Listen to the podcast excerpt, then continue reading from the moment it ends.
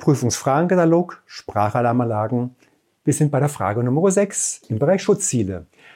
Welche Ausnahmen sind nach DIN VDE 33 Teil 4 bei der Beschallung durch eine Sprachalarmanlage zulässig? Vier mögliche Antworten. Schauen wir mal. Räume, die für Personen nicht zugänglich sind. Zweitens, zugängliche Räume kleiner gleich 4 Quadratmeter. Drittens, Bereiche, die nur von geschultem Personal genutzt werden dürfen. Viertens, Toiletten und Waschräume. Was meinst du? Wir sind für Räume, die für Personen nicht zugänglich sind. Wo keiner reinkommt, ist wurscht. Dankeschön.